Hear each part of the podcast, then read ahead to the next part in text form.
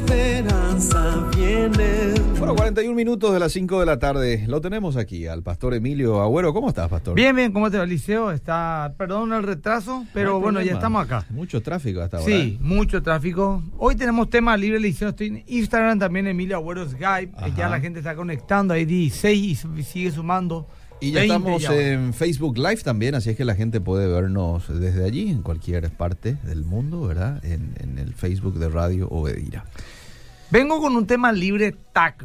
O sea, Eh. que así lo que la gente me plantee, me pregunte, porque vos sabés que tiene ventaja y desventaja el tema de traer un tema enlatado. Sí. Porque es como que son más sistemáticos, más profundos, se aprende. Ajá. Pero la gente me pide también temas libres para poder como conversar con nosotros, Liceo, a lo Sí. mejor por este medio. Totalmente. Y hacer las preguntas sociales, Sí. teológicas, Que siempre personales, espirituales, que podamos responder. Tampoco quiero pilotear, ¿verdad? Pero no sé todo, pero podemos ir respondiendo algunas preguntas. No sé si ya la gente está escribiendo o acá en Instagram me están saludando. Nadie todavía hizo una pregunta puntual. El que arranca con una pregunta, después seguramente ya vamos a tener No, un te- montón de Te comentarios. cuento que ya hay como 15 por ahí. Dale, metele, vamos a leer. vamos, Vamos. a leer ya. Buenas tardes, Eliseo. Saludos también al pastor Emilio. Una pregunta: ¿hasta qué edad los niños son niños según la Biblia? Qué buena pregunta. Soy un chofer de la línea 38 Qué y bueno. estamos escuchando Radio Obedira. Mira vos. Muy buena pregunta. ¿Voy a responder ese? Dale. Bueno, eh, la verdad es que la Biblia nos dice, hoy dejate ser niño, pero Sí. podemos tener ciertos parámetros. Los 12 años la mujer y los 13 años del hombre, en los, ju- los judíos practicaban el bar mitzvah, que Ajá. significa una etapa en la cual un niño pasaba a ser hijo de la ley, no ya un adulto, pero Mm. hijo de la ley, o sea, ya responsable de sus actos. Y era una preparación entre los 12 y 18 la mujer, o entre los 3 y 18, por darte un número más o menos, o hasta que se case el varón, Mm. donde ellos iban a ser preparados para la adultez, pero ya no ser tratados más como niños, Ah. sino ser tratados ya como personas responsables de sus actos. Así que podríamos decir entonces que bíblicamente uno deja de 12. ser niño 12 a los 13 años, lo cual también tiene relación con lo que la biología nos enseña, ¿verdad? Que hoy somos ya preadolescentes a los 11, 12 años, eh, a los 10, 11 años somos preadolescentes y luego ya adolescentes. Sí. Y, y sabemos también que un chico ya va madurando, entendiendo, razonando a esa edad, teniendo independencia Sí. y también incluso biológicamente a partir de esa edad un poquito más arriba ya hasta puede concebir inclusive, ¿verdad? Claro. Así que bíblicamente yo creo que por ahí viene la mano, ¿sí? Bueno, muy bien, excelente. Voy con el siguiente mensaje. Dice, quisiera saber qué dice la Biblia acerca de nuestros animalitos. ¿Nos vamos a volver a encontrar con ellos en el cielo o no? ¿Cómo quedaría eso? Yo tengo entendido de que el, el animal no tiene como el ser humano alma, de que va a vivir eternamente espíritu. Creo que ellos tienen un periodo de vida y mueren y ahí se acabó la vida para ellos. Es lo que yo entiendo. Ahora, no me pida argumentos bíblicos, versículos acá ya, Ah. porque no lo voy a tener, ¿verdad? Es tema libre, pero eh, es lo que yo entiendo eh, y percibo que es así. Si alguien me contradice, me gustaría ver, saber con algún buen argumento Ajá. que los animales sean eternos, ¿verdad? Cosa que yo creo que no es así. Pero en fin. Bueno, quisiera preguntarle al pastor, yo hace poco me convertí al cristianismo, era católica, pero me cuesta mucho decir Jehová. ¿Eso está mal? No sé si está mal o no, creo que una estructura más bien, ¿verdad? Eh, hasta algunos cuestionan lo que Jehová sea realmente el nombre, Yahweh, ¿verdad? Sí. O Adonai, que es el Señor. Pero tampoco hace falta que digas Jehová. O sea, con que digas Dios o Jesucristo, o Cristo, bueno, ya, ya está bien, ¿verdad? Hay algunos también que objetan que Dios es una palabra pagana, que venía de Deo, de Zeus, de Deus, y después viene a ser Dios. Pero cuando hablamos de Dios, hablamos de un concepto de lo que está por encima de todo. Ajá. Y hablamos del Dios de Israel, ¿verdad? Lógicamente. ¿Por qué si el libro de Enoch no forma parte del canon bíblico es mencionado en Judas 1, 14 y 15? Una muy buena pregunta que una vez lo estudié, lo leí, pero sinceramente hablando ahora no me acuerdo muy bien una respuesta para resumírtelo en dos tres minutos. Dice hay un dicho que dice que si no podés resumirlo en un minuto no lo sabes. Entonces no, no puedo decirte exactamente, pero lo leí sí. y es un tema que la otra justamente vino en mente otra bien puedo estudiarlo. Porque es que creo, creo, me pueden corregir, ahí me están viendo lo- los, chicos de la apologética, el profesor Rainer Siemen, Ah. Jorge Espino, la gente de otro nivel me está escuchando. Ajá. Entonces me puede un poco escribir y ayudar, Ah, bueno. porque creo que es la única referencia Muy que bien. hay de un libro no cristiano, eh, o sea, pero no que no forma parte del canon y hay una referencia. No me acuerdo el argumento, pero era un argumento bastante razonable.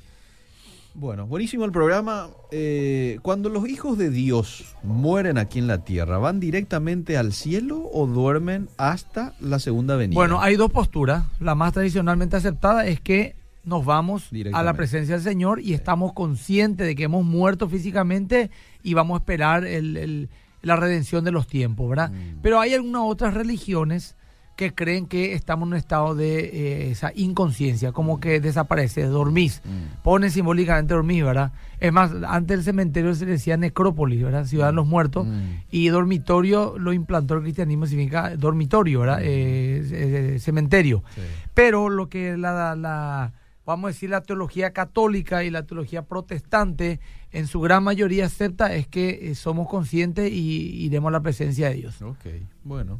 Ahí vemos, por ejemplo... Buenas preguntas, che. No, a muy- matarme muy- jugaron. muy buena Acá pregunta. Carlos Icare me pide que por favor hable del tema de la salvo siempre salvo. Bueno, ese es un tema que ya lo hemos tocado, Carlos, en varias oportunidades y ahora es un poquito largo para tirarlo nomás. Sí, hay dos posturas, los que creen que se pierde, los que creen que no se pierde, ambos tienen su postura bíblica, pero a grandes rasgos nomás te digo eso, Carlos. Bueno, esta pregunta está muy buena también. ¿Qué dice la Biblia? ¿Qué dice la Biblia sobre la unción del pastor a la hora de imponer manos y que la gente caiga al suelo y se mueva en el piso por el mover del espíritu? Mm. ¿En qué versículo, en qué parte de la Biblia Bueno. eso encontramos? Desde ya, gracias. Bueno, eh, así tal cual como hoy lo vemos, que No, se no. caen, que se remueven, no, no, no está en la Biblia, pero sí hay, la imposición de mano está, creo que Timoteo, Pablo le dice que no se olvide, voy a buscar de lo que ha recibido por la imposición de manos del previsterio, el Espíritu Eh. Santo, creo que dice, eh, a ver, creo que es Timoteo, me toman siempre de sorpresa, lógicamente, Mm. dice,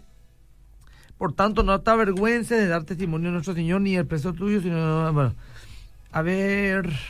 Acá está. Segunda Timoteo 1.6. Por lo cual te aconsejo que avive el fuego del don de Dios que está en ti por la imposición de mis manos, ¿verdad? O sea, que al imponerle la mano, evidentemente, como ocurrió también en. en en, ¿cómo se dice? Eh, a través de Felipe, que fue a Samaria y le imponían la mano los, los apóstoles y recibían el Espíritu Santo, ellos recibían el Espíritu Santo. Ahora, la Biblia no habla de que se caían y se revolcaban, ¿verdad? Eh, ya esas son eh, cosas que ahora experimentamos, vemos, no sabemos cómo pudo haber sido, pero hay mucho cuestionamiento con respecto a ese estilo de caer, revolcarse, agitarse estrepitosamente, etcétera. No, bíblicamente difícil argumentar. ¿De qué te reíste, Liceo? Me ¿Quién te envió un no, chiste? me río aquí del- de, de este mensaje que llegó. ¿Qué dice? A ver. El doctor Antonio Montiel envía. ese No, y vamos a mensajito. leer. Mi esposa dice, ah, escuchen, habla un apóstol, ¿eh? paren la oreja, eh, apaguen, pídanle a la gente que está en lo suyo que se calle, pónganse en pie. Habla el apóstol Montiel, mi esposa es muy dulce y yo goloso, ¿qué hago? es un capo este doctor. ¿Quién sabe qué lugar del país no está escribiendo mientras maneja ay, ay. 140 por la ruta? Qué bárbaro. ¿Podés poner un poco más alto el volumen de tu Instagram? Porque sale un poco bajo. ¿En dice. serio? Ah, Perdón, voy a ver cómo se hace esto, yo...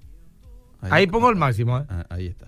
Gracias, gente linda. Bueno, está muy lindo, como siempre, el programa. Dice, eh, como entiendo Mateo 3.29, el pecado imperdonable. Este Ah. pasaje suele estirarse como chicle.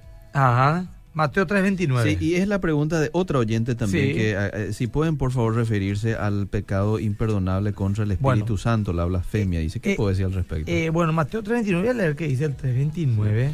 el tema de la imposición de manos dice que está en Hechos 19.6. Sí, y también el que leí ahora segunda Ah, de... ah, muy bien, muy bien. Re- me refería a Hechos, Sí. pero no lo leí. Pero lo que leí ahora fue segunda Timoteo 1.6. Ah, muy bien. 1.6. Bueno, Eh, dice, y dijo, venid en pos... No, Mateo 3.19 dice, y dijo, venid en pos de mí, haré pescadores de hombres. No dice eso. no, espera. Eh, Mateo Mateo 3:19. 3.29. Ah, 3, perdón. 3.29. No, pero no, hay Mateo 3.29 ni 3.19. Mateo 3.29 no está. Bueno, eh, no importa. El pecado imperdonable. Bueno, ese pecado, voy a decir lo que yo entiendo. Es un, es un versículo muy controversial también. Yo creo que un pecado que era para la época donde Cristo vivió y para los que le vieron vivos que atribuían los poderes que él tenía a Belcebú, ¿verdad? Hoy en día, de esa manera, no se puede más pecar, porque Ajá. Cristo ya no está acá en la tierra. Ajá. Pero creemos, o creo yo, y es mi postura, de que lo he leído de otros teólogos, no, no descubrí nada yo solo, de que es el testimonio del Espíritu Santo, que es Cristo, que si rechazamos es el pecado imperdonable porque solamente a través de Cristo podemos ser salvos. O sea que el testimonio del Espíritu que hoy habla a través de su palabra, de la, la Biblia, a través de sus siervos, sus predicadores, de que Cristo es el único camino al cielo, el rechazar ese testimonio del Espíritu Santo, Mm. eso sería el pecado imperdonable porque es aquel que no ha recibido a Cristo como su Salvador. Ok, ok. ¿Y cómo sería, por ejemplo, hoy? Eh, corrige Marcos 3.29. Ah. Cualquiera que blasfeme contra el Espíritu Sí. Santo no tiene jamás perdón, Bueno. sino que es reo de juicio eterno. Bueno, y ahí respondí a grandes rasgos esa pregunta. Ya. Ese pecado, así tal cual como está ahí, ya no se puede cometer hoy porque era los que le atribuían a Cristo los Ah, milagros. Hoy, por ejemplo, te dice un pentecostal. Sí. Si vos decís que la hablar en lengua es del diablo, pecaste, es el pecado imperdonable y nunca más te puedes arrepentir. Eh. Es una barbaridad. Una barbaridad decir eso ahora, ¿verdad? Eh, pero hoy pecamos, creemos, creo yo, el testimonio del Espíritu Santo. Pecar contra el Espíritu Santo es decir, Cristo no es el Salvador. Porque su testimonio le hacemos al, al Espíritu mentiroso. Mm. Porque Él es el que nos testifica a través de la palabra, a través de los apóstoles, a través de la predicación de la Biblia, de que Él es el único camino, a través de lo que dijo Cristo. Entonces vos al decir, no, no es así, Cristo no es el único camino, vos le estás llamando mentiroso porque estás contradiciendo al Espíritu Santo. Y eso es pecar contra el Espíritu Santo. Ah, Y es el pecado imperdonable porque si a Cristo no lo recibís, no puedes ser salvo. Ah, muy bien, muy bien, muy bien. Sumamente claro. Pastor, eh, en pocas palabras, eh, explicás, por favor, em- explícame, porfa, cómo entendés la Trinidad y cómo explicar eso a nuestros No, hijos. la Trinidad es un misterio. La Trinidad es un misterio en el sentido de que no hay forma de explicar Mm. razonablemente, porque sencillamente no se puede explicar algo que es que el Señor no nos reveló. Así como ejemplo, la concepción de Cristo es un misterio, cómo Dios se hizo hombre, cómo el pecado entró al, al universo es un misterio. Dice lo más sencillamente que Satanás codició, luego le tentó a Adán y Eva y ahí todo lo que se armó. Pero es un misterio porque no porque no tenga respuesta, sino porque al Señor no le agradó hablar. Ahora, Claro. podemos explicar, son tres personas en una misma esencia. No son tres dioses, me explico, son tres personas. Por ejemplo, se grafica un cubo que tiene largo, ancho y alto, pero un cubo es uno solo. Ajá. Es una sola figura geométrica, pero tiene tres lados, ¿verdad? Entonces, cada uno cumple una función, pero están unidos en una misma esencia y sustancia, aunque son tres personas independientes. Eso es el resumen más sencillo que te puedo dar. Pero explicarle para que entienda, así razonablemente, ni siquiera lo- las mentes más brillantes lo, lo harán porque es un misterio. Muy bien. ¿Vos qué opinás de... Dice aquí el canal, pero no hace falta decirlo. Es un canal Sí. cristiano que usa al Espíritu Santo como negocio, ¿ah? porque Ah, hablan bueno. mucho de la prosperidad. Dice. Y bueno, ya sabemos a qué se referirá. No, no estoy de acuerdo en esa faceta con, esa, con ese canal. Pero sí creo que hay muchos hombres y mujeres realmente de Dios predicando en ese lugar también. Pero en general creo que eh, se ha desviado bastante, especialmente su maratónica en la forma de pedir dinero, me parece que no es bíblica. Eh, y bueno, todo eso lastimosamente mancha el mensaje, pero no, no estoy de acuerdo. Sencillamente, no sé qué más te puedo decir. Una consulta con respecto a los predicadores. ¿Es bueno darle la oportunidad a una persona que no ha estudiado teología ni haya realizado algún curso teológico y que suba al púlpito a predicar y de repente sabes que no tiene conocimiento, utiliza algunos versículos y realiza algunas comparaciones? ¿No será eso de tropiezo? Qué buena pregunta. che. Es una buena pregunta. A Ahora, veces, a veces los pastores le quieren dar oportunidad a los hermanos a predicar. Pero tiene, ¿verdad? o sea, el púlpito es un lugar de enseñanza, liceo, y Ah. es mucha responsabilidad que tenemos que tener al darle. Ok. Eh, no significa, o sea, la- en dos mil años de cristianismo ya Dios ha revelado muchísimo, muchísimo, y creo que está hasta, diría, todo cerrado ya la doctrina más esencial del cristianismo, que es la salvación por fe, la gracia, Mm. la expiación, el pecado, la muerte, la resurrección, la segunda venida, etcétera. Y yo creo que eh, una persona que se suena un púlpito, si es a evangelizar, no es tanto el problema porque el evangelismo es algo muy sencillo. Es llamar a la gente al arrepentimiento, a recibir a Cristo. Uno conoce un poco lo que es la doctrina de la expiación, del pecado, de la muerte, de la salvación. eh, cuenta un testimonio, su experiencia de vida y el Espíritu Santo nos usa. Pero pararte a predicar regularmente sin tener conocimiento, ¿qué vas a decir, Eliseo? Mm. Es como que a mí me diga, anda a una charla sobre economía internacional Mm. y yo no tengo ni idea de lo que es la economía. Yo sé que lo que es no sé, ni inflación no puedo definir. Entonces, ¿qué es lo que puedo hablar tanto, verdad?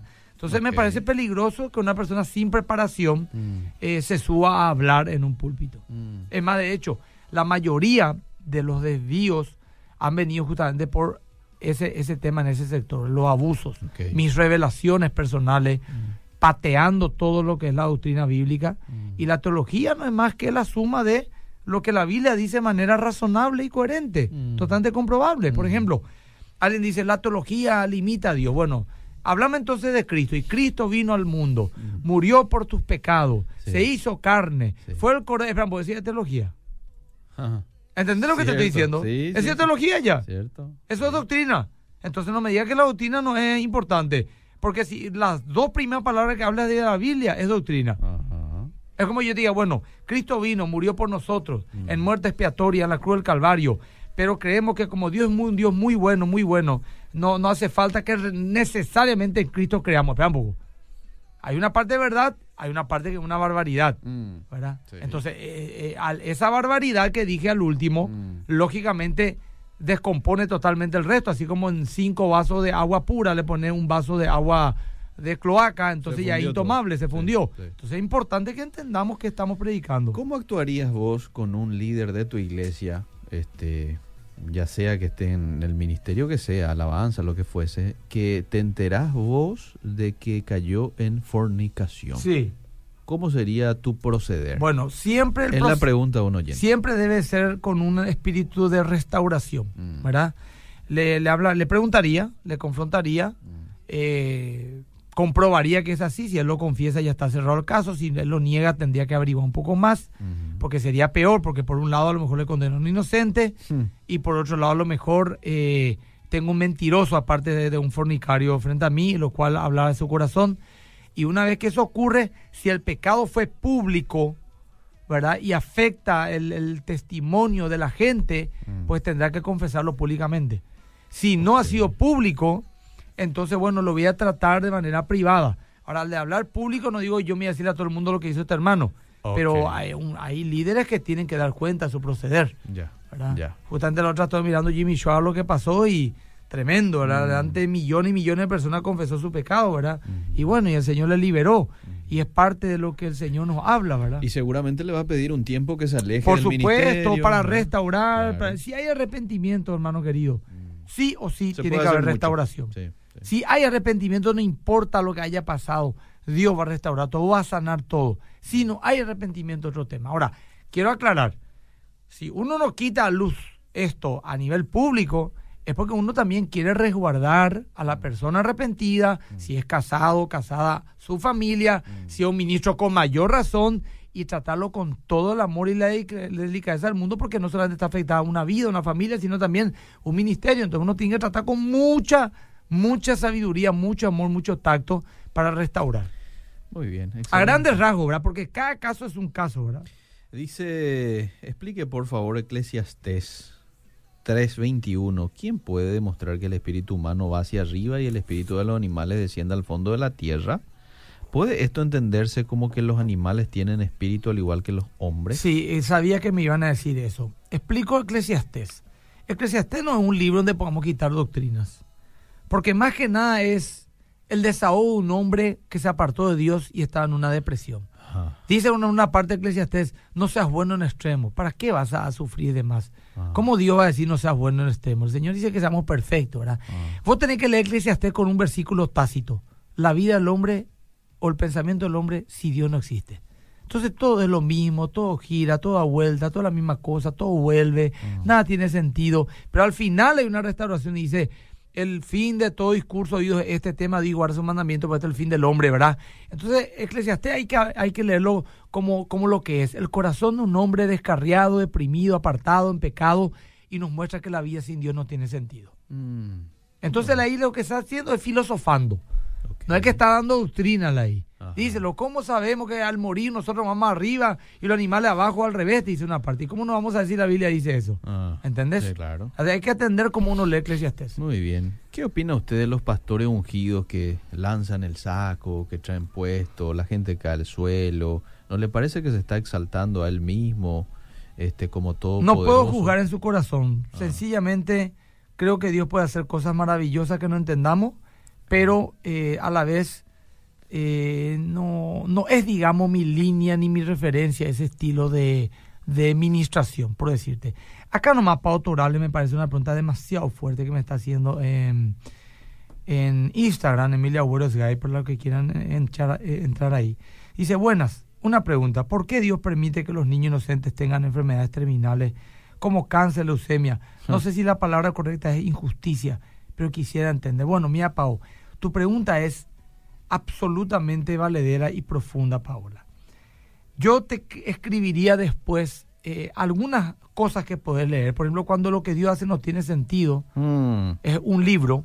Eh, y hay otro que no me viene en mente muy interesante también que habla de del problema del mal, del por qué sufrimos, por qué los inocentes eh, sufren. Justamente hace poco me enviaron un link en el grupo Apologetas donde William Lane Craig daba un argumento al respecto, ¿verdad? No es mm. fácil dar porque siempre hay que hacerlo con mucha delicadeza porque una persona que se vio afectada por este mal eh, tiene las emociones totalmente inundadas y, es difícil dar una respuesta así tan sencilla. Mm. A grandes rasgos te digo que todo el sufrimiento del mundo ha causado el pecado. Mm. La enfermedad, la muerte, la tristeza, el engaño, la mentira, ¿verdad? Mm. Ahora, ¿por qué Dios permite? Bueno, es un tema que si voy a entrar ahora a hablarlo, es más, podríamos hasta hacer un programa, y me gustaría hacer un programa al respecto. ¿Por qué Dios permite el sufrimiento? Aunque eso ya te lo digo, lo hemos hablado en alguna ocasión el año pasado en Fundamentos, los sábados del programa apologético donde hablamos del problema del mal. Creo aquí también hablamos en algún momento, en algún algo por lo menos, ¿verdad? Bueno, primera de Juan, te voy a buscar un poco porque quiere que usted se refiera a este texto 2.27. Este oyente está en desacuerdo con usted cuando dice de que tenemos que estar preparados teológicamente para predicar y todo eso porque dice dónde queda la revelación del Espíritu Santo en a ese ver, caso. lembo, Acuérdese que el Espíritu es el que da la unción y no el estudio. Dios pide obediencia. Claro, el Espíritu da la unción, no el estudio. Esa es una fra esa es la frase que más secta ha parido en este mundo. Quiero que leas de vuelta. Dice, si usted dice teológicamente tiene que estar preparado para predicar dónde queda la revelación del Espíritu Santo, acuérdense que el Espíritu es el que da la unción y no el estudio. El Espíritu da la unción y no el, estudio. Y aquí dice, pero eso, la unción... Eso es, esa es, después vamos a leer el versículo, esa es la frase que más sectas ha parido en el mundo entero, en el cristianismo. Así nomás te digo. Ahora léeme el versículo y vamos a responder. Pero la unción que vosotros recibisteis de Él permanece en vosotros y no tenéis necesidad de que nadie os enseñe. Muy bien. Así como la unción misma os enseña todas las cosas y es verdadera y no es mentira, según ella os ha enseñado, permaneced en Él. ¿Quién dijo y a quién le dijo eso? ¿Al pastor Emilio Agüero o a quién le dijo eso, Señor? Y aquí estamos en Primera de Juan. Juan, ¿verdad? Bueno, está bien, Primera de Juan. Sí, le dice eso fue a la iglesia antes de tener el canon. Hoy tenemos el canon cerrado. Es la palabra de Dios. Entonces, al estudiar la palabra de Dios, estamos estudiando la unción de Dios. ¿Cómo yo puedo aprender algo sin estudiar? Por ejemplo, a este oyente, el que me, me, escribió eso, ¿verdad? Yo le pido, por favor, al oyente que me escribió esto que no hay que estudiar. Quiero que en tres líneas, ¿cómo se llama? ¿Puso el nombre del hermano? No puso. Bueno, el hermano que escribió eso, quiero que me, me, y vamos a leer, en tres líneas, me, me, me resumas la salvación. ¿Cómo yo soy salvo? Se puede, en tres líneas. Luego que me envíes, vamos a leerlo y ahí te da una respuesta. Bueno. Vamos con más mensajes, mira sí, la cantidad de mensajes. ¿Vos tenés más mensajes ahí, Emilio? Acá está, porque dice la vida a través de la unción, ya hablamos un poquito. Que los que, tienen síndrome de Down también serán juzgados como todos. Yo, mira, los, los que tienen síndrome de Down, el liceo. No, es que todos son así súper limitados, tontitos, ni nada. No, hay gente con síndrome de Down, es un espectro así de la inteligencia de ellos, que hasta son gerentes de recursos humanos y eso. Ah. Tienen sus propias mini empresas, ¿verdad? Eh, se casan, se casan, trabajan y se mantienen a sí mismos. Ahí el punto no es si es Down o no es Down. Una persona que tenga la suficiente capacidad intelectual como para entender el bien y el mal y ser responsable de sus actos, mm. ¿será juzgado o no? Mm. Sí. Y si no he jugado, sea Down o no sea Down, o sea un niño, o sea tengo otro trastorno, o sencillamente eh, quede loco, un loco, por ejemplo, vamos a suponer que un niño queda loco a los 10 años y muere a los 50, ¿cómo le vas a juzgar si no es responsable de, su decisión? Entonces, es inocente. Muy bien, muy bien, clarito. Eh, las personas que mueren sin Dios, Sí. ¿van directamente al infierno? ¿Van a un lugar en el Seol? Sí, en el Seol y van al infierno, el lago de fuego, está deshabitado. Ok. Ese es un lugar donde va a ser echado los condenados al final de los tiempos cuando se juzgue delante del gran trono blanco. A ¿verdad? Mateo 25. Ah, ahí recién. Ahora mismo está vacío. Ese lago de fuego del infierno está vacío ahora mismo. Oh. No hay Muy nadie quemándose ahora mismo, digamos así, bien. en el infierno. Sí están en un lugar apartado de Dios, consciente de su condenación. Mm. pero no están en el infierno mismo, donde la doctrina cristiana nos dice que perecerán el resto de su, de Mm. su, de la eternidad. Bueno. A full acá también me escriben. ¿Vos sabías que hay posturas que dicen de que el, el- el infierno no va a ser eh, eterno? Sí, y esa es la eso? postura, eh, la postura creo que era- se llama aniquilacionista. Sí, Puede ser, acá está un teólogo atrás mío, sí. Sí, sí, Y hay muchos teólogos, incluso, o sea, pero los, adventistas creen eso, Ah, fuertemente. No sé si otras religiones, los adventistas. Sí. E incluso algunos teólogos cristianos que no son adventistas, que son cristianos protestantes, Mm. han abrazado también esa postura. Y no es nueva. Desde hace siglos ya han surgido, inclusive en el segundo siglo de la iglesia, Pero ¿estás de personas acuerdo que eso? hablaban. No, yo creo la, la teología tradicional protestante que, que cree que el infierno es un lugar real y existe. Excelente. Yo. El libro de Job, ¿quién escribió? O sea, lo que no entiendo es dónde Exacto. dice que los ángeles de Dios se presentaron ante Dios y Mm. vino también Satanás. Esa parte no me queda clara. bueno, te voy a explicar. Eh, no sé quién escribió el libro de Job, pero sí sé que Job no lo escribió. Y creen los teólogos que es el primer libro escrito, el más antiquísimo de todos los libros escritos, ¿verdad? Ajá. No sé si quería aportar algo vos que son un gran teólogo, ¿no? No, en serio. Sí, sí. Estudiante de teología. ¿eh? Cierto, cierto. Creo que eh, está en el, incluso en el canon de los judíos después de Génesis ya, ¿verdad? Sí, sí, sí, ¿Verdad? sí, sí, Algo sí, así. Bueno, ¿Te respondió en tres líneas la salvación en qué consiste? Espérame un ratito. Acá estoy viendo dónde estaba este oyente. Bueno, todavía no. Bueno, eh, léeme, no. Ver, acá está. Bueno, parece que está escribiendo. ¿eh? Vale, ojalá Bueno, voy, para así. Voy con el siguiente. Tiene que tener cargado en uno las informaciones de la palabra para, para poder expresar con la unción que Dios imparte. Uno tiene que prepararse. La palabra dice que primero falta de que por falta de conocimiento padece mi pueblo. Sí, Bueno. hay que estudiar la Biblia. Al- Algunos pues le tienen miedo a la palabra teología, eh, porque es medio una palabra muy eh, lógica, humana, Sí. filosófica, teología. sí, Pero la verdad es que la teología es el estudio de lo que dice la Biblia. Entonces, ¿yo cómo puedo enseñar? Yo no puedo abrir la Biblia al azar y sin entender un bledo. Por ejemplo, voy a abrir un pasaje bíblico. Yo nunca estudié teología. Y, y ocurrió, Eliseo, lo que te iba a contar. Ocurrió. Escuchame lo que te iba a decir, Eliseo. Léeme un poco, Eliseo, Dame. y vamos a hacer una, un estudio Eh, sobre eh, 1 Timoteo 2.15. Eh, 2, 3 al 15. Léeme un poco. 13 al 15. Sí. Dice, porque Adán fue formado primero, después Eva. Y Adán no fue engañado, sino que la mujer, siendo engañada, incurrió en transgresión. Ujú. Pero se salvará engendrando hijos si permaneciere en fe, amor y santificación Perfecto. con modestia. Perfecto. Eh, dice que la mujer se salvará engendrando hijos y permaneciera en fe, amor y santificación con modestia. Sí, Así se salva la mujer. sí. Entonces, ¿cómo se salva la que no tuvo hijos? Eh, ¿Qué pasa si no permanece en la fe, o en amor, o en la santidad? Es por obra entonces, con modestia, o sea que tiene que ser modesto otra vez. Esto es versículo, si yo no estudio teología Mm. y yo no entiendo lo que dice Pablo, lo que dice Santiago, Cualquier lo que dice. Romano, Ah. y ves todo el consejo bíblico de que la salvación es por fe y solamente por fe y la obra es una consecuencia, Mm. y vos este versículo descontextualizar, etcétera, vas a decir cualquier cosa. ¿Y cómo yo sé qué dice Santiago, qué dice Pedro, porque la salvación es por gracia? Como Santiago que dice que por fe, porque es por, eh, se salvará no solamente por fe, sino por obra, dice Santiago.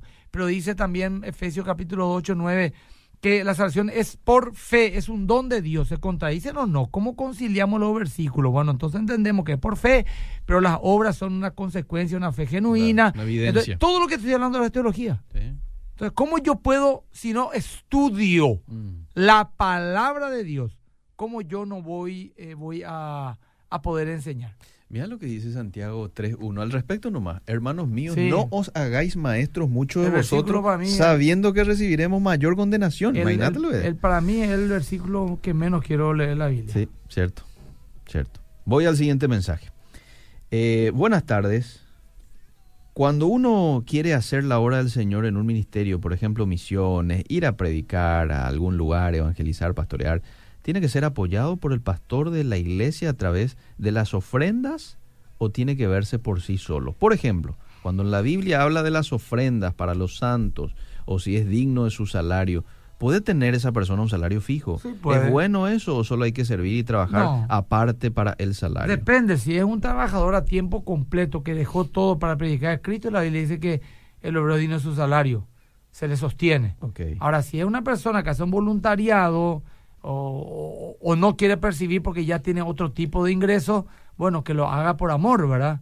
Eh, lo- no significa que el que cobra lo hace sin amor. Yo, por ejemplo, vivo el ministerio. O sea, yo, si, si no fuese por la iglesia, no, no comería porque todo está ahí. Dejé mi negocio, mis actividades. ¿Por qué? Porque veía que la obra era muy grande, que necesitaba tiempo completo.